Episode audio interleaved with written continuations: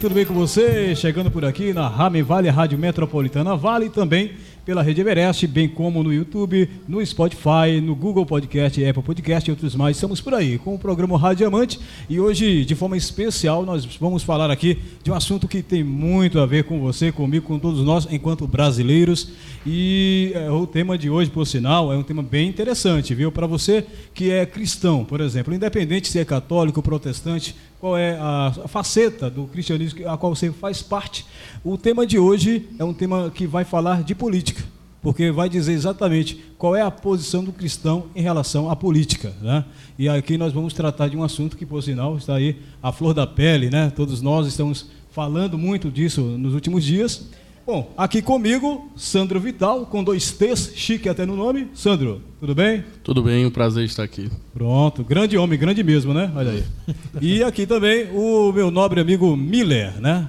É com dois L's também, né? Com dois L's também. Para não ficar para trás, tem que ser chique também, tem, né? Tem que ser. Pronto. Aliás, o Miller, para quem não sabe, é teólogo, não é isso, Miller? Não, não sou teólogo, meu irmão. Mas a domina, gente é um curioso da domina Bíblia. Domina bastante não, do tema. É, não, eu estou aprendendo ainda. Ó, a principal característica do homem é a humildade, a modéstia faz parte, isso é o que torna o grande homem.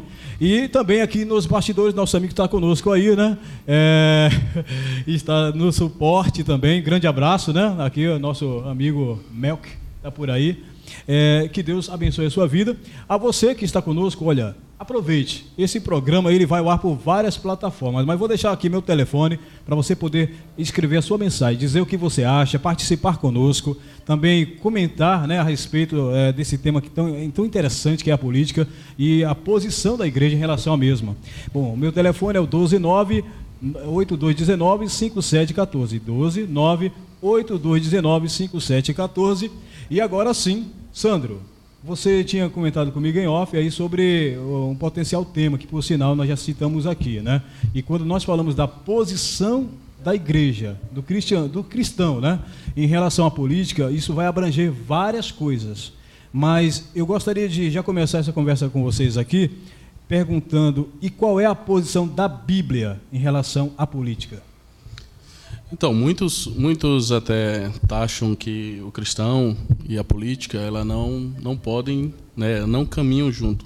Só que nós cristãos, né, eu creio que nós cristão protestante e também os católicos, eles sabem muito bem, né, nós sabemos muito bem que a política ela vem ali paralelo à Bíblia. Todos os livros, é, aqui para frente o irmão Miller vai estar trazendo alguns exemplos que a, a política ela faz parte do nosso meio. Né? E nós, como família, a primeira instituição assim é, instituída por Deus, né, a gente precisa nos posicionarmos né, com relação a esse assunto, política no meio cristão. Né? Por sinal, eu costumo dizer sempre aos meus amigos né, que durante muito tempo a igreja se absteve do direito, inclusive, de lutar por cargos na política, é, porque existia aquela máxima que não pode misturar né, é, a política com a religião. Bom, até certo ponto eu até entendo quando se trata de uma política suja, né? Mas eu já ouvi também que é, não pode misturar Deus com a política. Mas aí entra outra questão. A política diz respeito ao nosso convívio, bem-estar da população como todo. E como sociedade, a igreja também está inserida. Né? Então não tem como separar a igreja da política, porque ela está inserida em meio a uma sociedade. Né? E eu gostaria de saber o seu ponto de vista também, Miller, em relação a esse tema. Olha, Jodeu, eu partilho dessa sua opinião que há um, num passado não tão distante, os nossos pais na fé, eles erraram em condenar a participação da igreja, dos obreiros, dos crentes na política, é, dizendo que o nosso reino não é um reino terrestre. E partindo desse ponto eu concordo, mas nós vemos que por causa dessa omissão, é, muitas ideologias que eram, que são pregadas até hoje, por, principalmente pelos partidos de esquerda, ganharam força no Congresso Nacional. É a questão aonde, da omissão. Né? Isso, né? onde eles estão lutando para que essa, essas ideologias e filosofias elas tenham peso de leis, se tornem leis. E leis que afrontam diretamente os princípios bíblicos, principalmente os que são fundamentais para a nossa vida em sociedade. Os de família, os de casamento, mas principalmente aqueles que falam a respeito da vida, porque a Bíblia diz que o nosso Deus é vida. Através do sopro do Espírito Santo na narina de um boneco de barro veio a vida do homem. Então, esses partidos têm filosofias e ideologias que são contra a vida, liberação de drogas, nós estamos lutando como crentes para que pessoas saiam da escravidão, desse mal tão terrível. Nós podemos ver nas antes era algo das grandes cidades, mas hoje você vai até no campo, pessoas que estão viciadas e esses partidos, eles querem liberação de drogas. E isso fere contra uh, aquilo que nós acreditamos no sentido da vida. Então nós não podemos mais ficar omissos e deixarmos ele dominar o terreno e apenas ficar observando de longe, porque uma hora essas coisas elas vão chegar em nós. É, inclusive o Martin Luther King, grande é, pensador, né, é, americano, ele inclusive lutava pelo direito dos negros lá nos Estados Unidos, ficou famoso por isso. E ele dizia que o que preocupava não era o, o, o barulho dos maus, né? era silêncio. o silêncio dos bons. Então, quando ele está falando isso, ele está se referindo justamente a essa questão da omissão. A igreja ela tem uma responsabilidade enquanto a sociedade e não é somente compartilhar a palavra de Deus, que isso é nossa missão principal. Mas eu diria, e aí me, me corrija se eu estiver errado, mas uma das missões da igreja é justamente trazer o reino de Deus para a terra. Sim. E o reino de Deus traz o quê? Paz, Sim. traz prosperidade. Como é que vai haver paz com violência, né? com miséria, com fome e tudo mais? Se, se não houver, por exemplo, uma melhoria nessa questão política, né? se não tivermos representantes que sejam inspirados por Deus. Sim, com certeza. Eu acredito que a posição bíblica é bem clara sobre isso. As pessoas dizem, mas eu ouvi isso de um pastor amigo meu, muito amigo meu, e ele disse que a Bíblia é um livro politizado, porque a política está presente na Bíblia em todo o tempo. Se nós formos ver desde a antiguidade, quando Deus ele sentia ou quando Deus estava prevendo que algo ruim podia acontecer na sociedade, Deus sempre colocou um servo dele dentro do palácio. Foi assim com José, dentro do palácio. Você começa a falar assim, eu já lembro da Esther, a rainha Esther. Sim. Por sinal, a gente estava conversando aqui em off, nos bastidores, e falamos, é, o, o, próprio Miller perguntou qual é o livro mais político da Bíblia. Porque você sabe que a Bíblia é cheia de política, né? Sim. Se você não sabia, então passa a saber. A Bíblia é um livro que é conservador, Sim. de direita, extremamente politizado. Nós vemos Sim. isso através das guerras. Juízes citam muitos né, políticos Sim. e você é, é, surpreendeu a todos nós ali quando ele perguntou, né, você lembra, Sandro? Que ele perguntou qual é o livro mais politizado da Bíblia. Todos nós erramos. O que foi que nós temos? Juízes. Juízes. Aí você respondeu o quê? Esther. Esther. Conta aí e, responda por que o livro de Esther é o mais político da Bíblia. Miller. Olha o que diz no capítulo 3, a partir do, do, do versículo é, de número 1 mesmo. Diz assim: Eu trouxe a versão NVI, que é uma, uma versão com a linguagem mais simplificada. Diz assim: ó, Depois desses acontecimentos, o rei Xerxes honrou, honrou Amã, filho de Amedata, descendente de Agag provendo e dando-lhe uma posição mais elevada do que todos os demais nobres. Todos os oficiais do palácio real curvavam-se e prostravam diante de Amã, conforme as ordens do rei. Mardoqueu, porém, não se curvava e nem se prostrava diante deles. A Bíblia está dizendo aqui sobre um homem chamado Amã.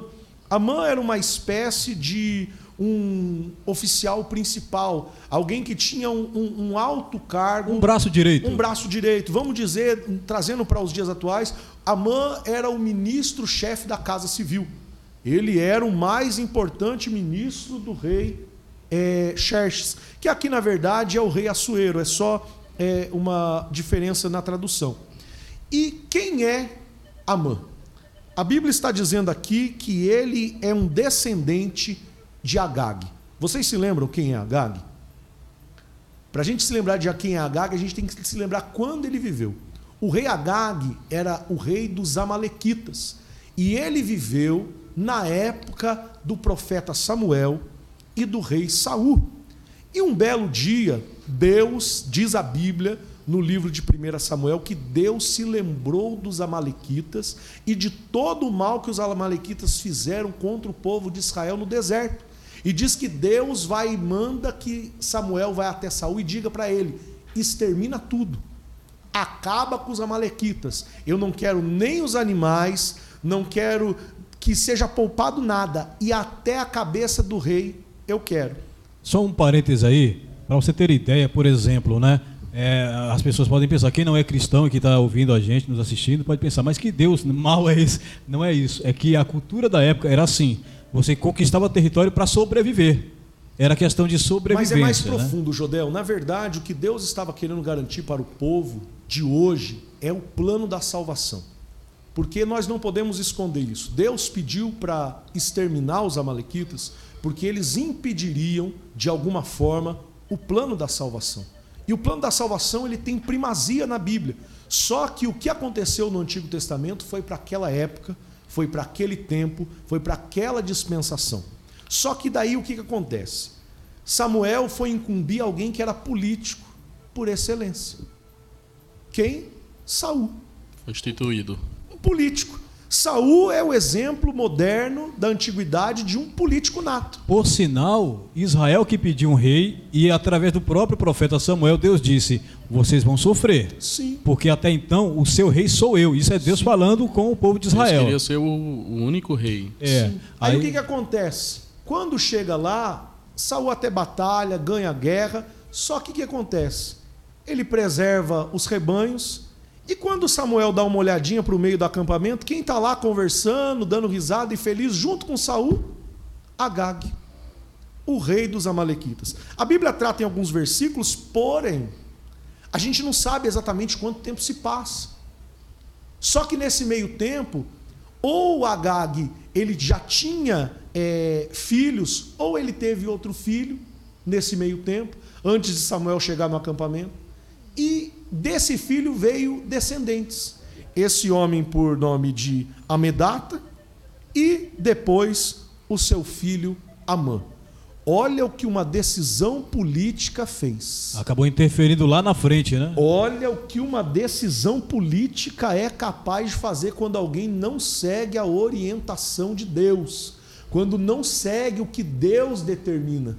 Não sei, aqui alguns estudiosos podem dizer aqui que mais de 800 anos depois desse acontecimento, agora o povo de Deus está lá em Suzano. É porque você... esse fato que o Miller está citando, para quem não tem o costume de ler a Bíblia, é o seguinte: isso aí é assim que Israel está estabelecido em Canaã.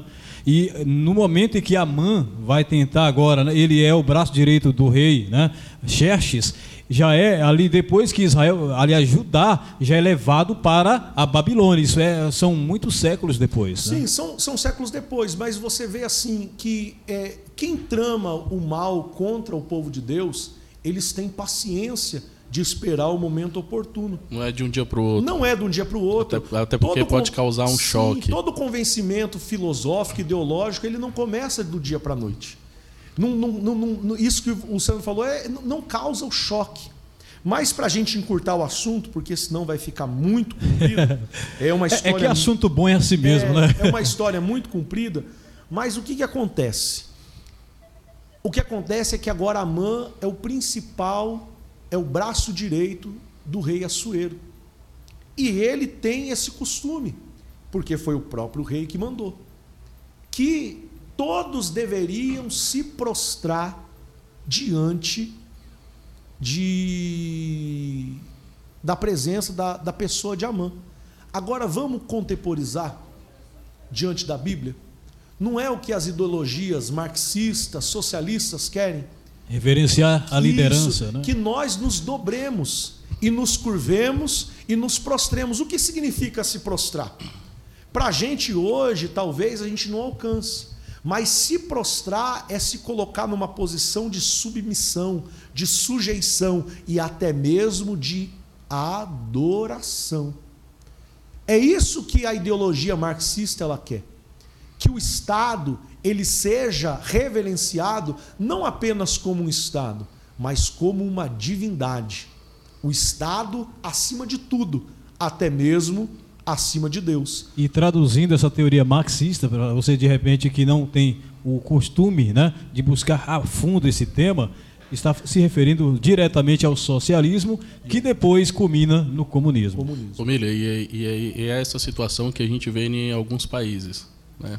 E muitos, por sinal, na América, na América nesse momento, para você ter ideia, a América do Sul e a Central está praticamente toda tomada pelo comunismo e o socialismo. E vem dessa forma, né? Ela- E no Canadá e Estados Unidos não é comunismo, não é socialismo, porém também a esquerda já está do- governando sobre Sim, esses dois países. Sim, mas, mas aí a gente tem que colocar a posição da Bíblia. A posição da Bíblia é essa posição de Mardoqueu. Alguém que não se dobra, que não se deixa convencido, que não é omisso, Jodel. Nós não podemos ser omissos. Porque assim, seria muito mais fácil para Mardoqueu, quando Amã passasse, todo mundo se dobrava Cumprir o protocolo. cumpriu o protocolo. Ele poderia chegar e falar assim: não, gente, eu não adoro, não. É, mas é que eu tô lá, né? Eu tô ali também. Vocês, vocês não arrumar dor de problema, cabeça, né? Vocês Isso. entendem? Não arrumar dor de cabeça, né? Ficar num É, conforto. Não, pra quê? Em bom português, é exatamente É. isso. Sim. Não criar problema É desnecessário. desnecessário. Então, esse que é o negócio. A- nós precisamos ter essa atitude. E E por, que por sinal foi uma postura também de Daniel. foi uma É. postura de Daniel. Mas eu queria trazer mais para Mardoqueu, por quê? Porque Mardoqueu teve uma oposição frontal. A Bíblia está dizendo aqui, se a gente fosse discorrer todo o livro, da rivalidade e da oposição que Amã fazia. O desejo de Amã era exterminar o povo de Deus. E por causa dessa atitude de Mardoqueu, porque Mardoqueu também Era meio que uma vingancinha pessoal dele, né? era uma vingança pessoal, porém é algo mais profundo. Porque com Mardoqueu não se dobrando diante de, de Amã no palácio de Assuero, Mardoqueu estava fortalecendo a convicção das pessoas das camadas mais baixas da sociedade que estava ali. Mardoqueu estava estimulando aquelas pessoas, aqueles homens, a não se dobrar também. Porque Amã queria ser reverenciado como na mesma medida que o rei Assuero. E ele não se dobrando. Só que Mardoqueu antecipou o- os passos de Amã. Porque antes de Amã traçar o plano do extermínio dos judeus, Mardoqueu tomou uma atitude cristã e política. A Bíblia vai dizer no primeiro capítulo que a primeira rainha, que é o nome Vasti, diz que ela não comparece na presença do rei quando o rei chama e o rei diz que ela não vai ser mais rainha e vai escolher outra rainha. Mardoqueu tinha uma sobrinha por nome de Esther. Esther. E a Bíblia vai dizer que na hora de escolher a rainha, Mardoqueu dá um jeito de colocar Esther dentro do palácio. Isso aqui já quebra todos os argumentos de pessoas que são contra a política. Porque Mardoqueu vai tomar uma atitude política E estratégico. e estratégica. Uma iniciativa. De, iniciativa de colocar uma mulher lá, uma mulher, hein? Para quem acha que a Bíblia é machista, para quem acha que Deus é, protege mais os homens, quem vai fazer a diferença? Então eu tenho um recado para as mulheres também do nosso país: se posicionar. O plano dos partidos de esquerda não adianta a gente querer passar paninho, não. É destruir a igreja. Eles querem acabar com Deus da sociedade, mas só que não adianta acabar com Deus sem acabar com os princípios que nos levam até a Deus. Só uma reflexão dentro disso que você está falando aí, Miller e Sandro, né? É que, na verdade, a vontade do adversário, nós sabemos, né? Sim. É destruir a família. Porém, antes de chegar até a família, tem uma instituição que protege a família. Qual é a instituição que protege a família? A igreja. A igreja. A igreja é o muro que protege a família. Porque enquanto estiver igreja na terra, homem continua sendo homem, mulher continua sendo mulher, o casamento é, é o- pai, a mãe e a sua prole, e essas coisas não vão fazer com que Deus seja apagado. O casamento é sempre na combinação XY, nem Monogâmico. XX e nem YY. Né? monogâmico e indissolúvel. É isso que eles não querem. Só que nós precisamos, nessa geração, levantar homens como Mardoqueu. Aí a gente pode ficar muito bem. É, é, eu lembro de um ditado que dizia que quando os nazistas se levantaram para dominar a Alemanha, eles foram primeiro na casa dos ciganos. Só que o vizinho do lado não era cigano. Aí eles depois foram na, na, na casa é, daqueles que eram é, de etnias fora é, do, do eixo europeu. E por último, eles foram no judeu. Só que quando eles chegaram no judeu, não tinha mais ninguém para reclamar. Então nós precisamos nos posicionar agora, porque, como o Sandro falou e bem disse, as coisas não começam grande. O fermento no pão é uma pitada, mas olha o efeito que ele provoca no, no trigo. Então nós precisamos nos posicionar e não nos dobrar. Aí vale a pena salientar uma coisa e, e para deixar um pensamento, para ver se vocês concordam comigo. Quando Esther entra também na política, é, ela entra também de cabeça. Ela não fica alheia. Ela não é, com perdão da, da pergunta, uma rainha da Inglaterra. Não, ela é uma mulher ativa. A Bíblia vai dizer que ela vai organizar ao menos oito banquetes. E os banquetes não são apenas uma comilança. Era um evento. Era né? um evento político. Ou seja, ela, ela, já estava promovendo dentro do palácio Sim. uma organização política ali. Sim. Né? Sim. Isso numa monarquia. Imagina só né, o poder que é monarquia. isso. Então ela ali confraternizando e se envolvendo na política para que ela pudesse ter a oportunidade de desmascarar a mãe. Às vezes a gente como crente a gente está perdendo essa sabedoria de Esther e que Deus possa levantar Esther nessa com sabedoria. E não podemos confundir pacifismo, pacifismo com é, a questão do, da omissão. Da omissão. Uma coisa é ser pacífico, outra coisa é Seu não fazer nada. Sim. É porque a, a, gente tá, tá, tá muito nessa do confronto e nós não podemos partir para o confronto porque falar só para quem está a favor do atual governo é muito fácil. Exatamente. Mas nós temos parcelas da população que talvez não estejam voltando no governo e por, por não estarem esclarecidas como posições como essa. Então eu estou trazendo a Bíblia aqui porque eu posso ter uma opinião que pode ser falha. O presbítero Miller pode ter uma opinião errada, porque eu sou homem, mas quando nós estamos apoiados na palavra de Deus, quando nós estamos apoiados naquilo que a Bíblia diz, a gente não corre o risco de errar. E nós vemos aqui uma mulher que participou ativamente de um cenário político que era um cenário de extermínio. Ô Miller, um parêntese aí, para depois você poder é, dar uma continuidade nesse tema que é bem interessante. Lembrando a você que nós estamos pela Rame Vale, Rádio Metropolitana Vale, também pela Everest, é, no norte e nordeste do país, com aproximadamente 150 emissoras entre é, web, AM, FM e também na Colômbia e no país do Moçambique, né? Graças a Deus estamos chegando cada vez mais longe. Obrigado a você que está conosco. É, bom, eu costumo fazer a seguinte comparação. Sim. Se eu vejo, por exemplo, o Sandro sendo assaltado, alguém saqueia, machuca ele, eu estou passando por perto, ele pede minha ajuda, socorro, e eu continuo meu, minha, minha caminhada, meu caminho, nem olho para ele, nem tento ajudá-lo, nem sequer chamo a polícia.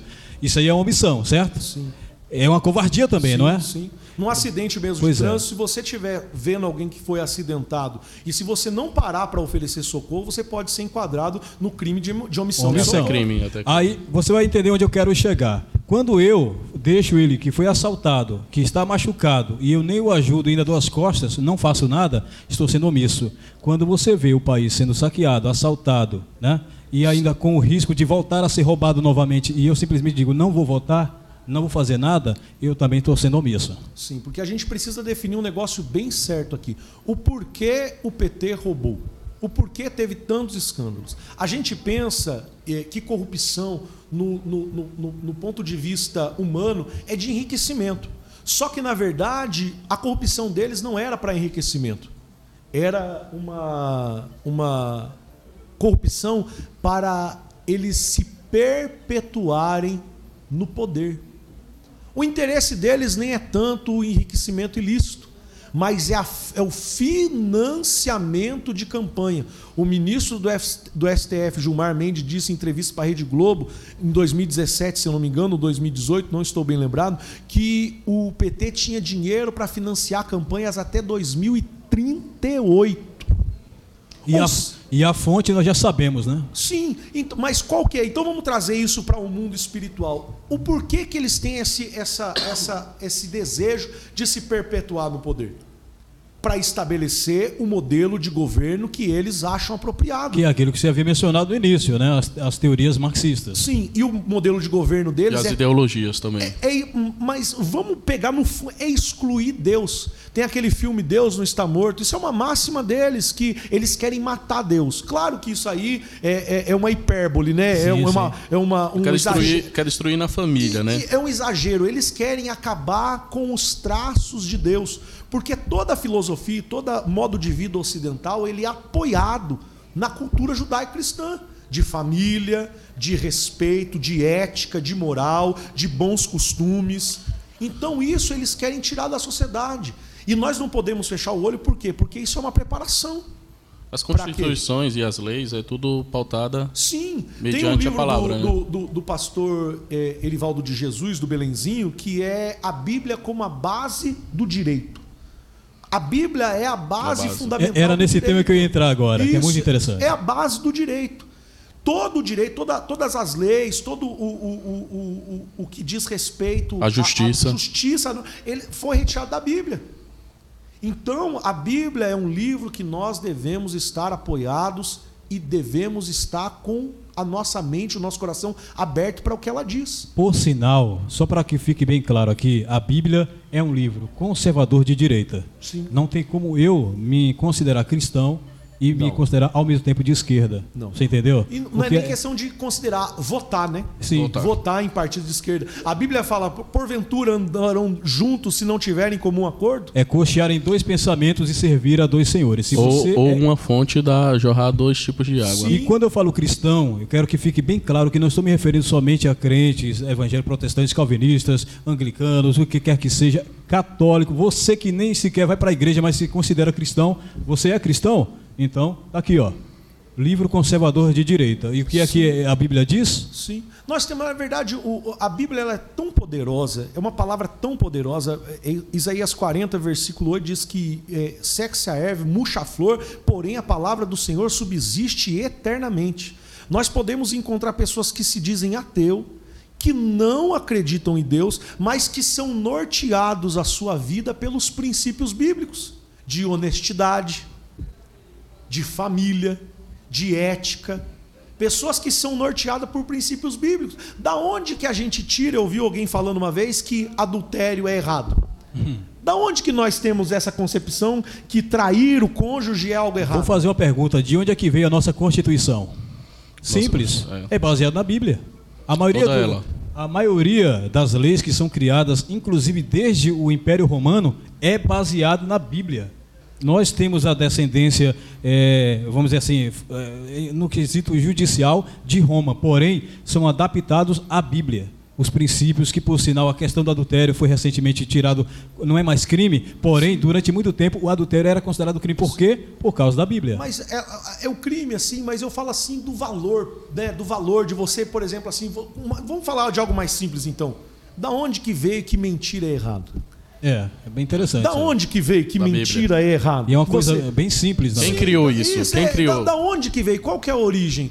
Que, que a mentira é errado. O, o ministro da propaganda nazista, o Joseph Goebbels, ele dizia que uma mentira repetida mil vezes se torna verdade. verdade, é. Mas a Bíblia diz em João 8,32 que conhecereis a verdade, e a verdade vos libertará. libertará. E o Pai da verdade é Deus. Mas a Bíblia diz que a mentira também tem um Um pai. É. E quem pratica a mentira é, É filho. filho desse pai. Nós não podemos apoiar um, um- um- um- um governo de esquerda que é um governo baseado em mentiras.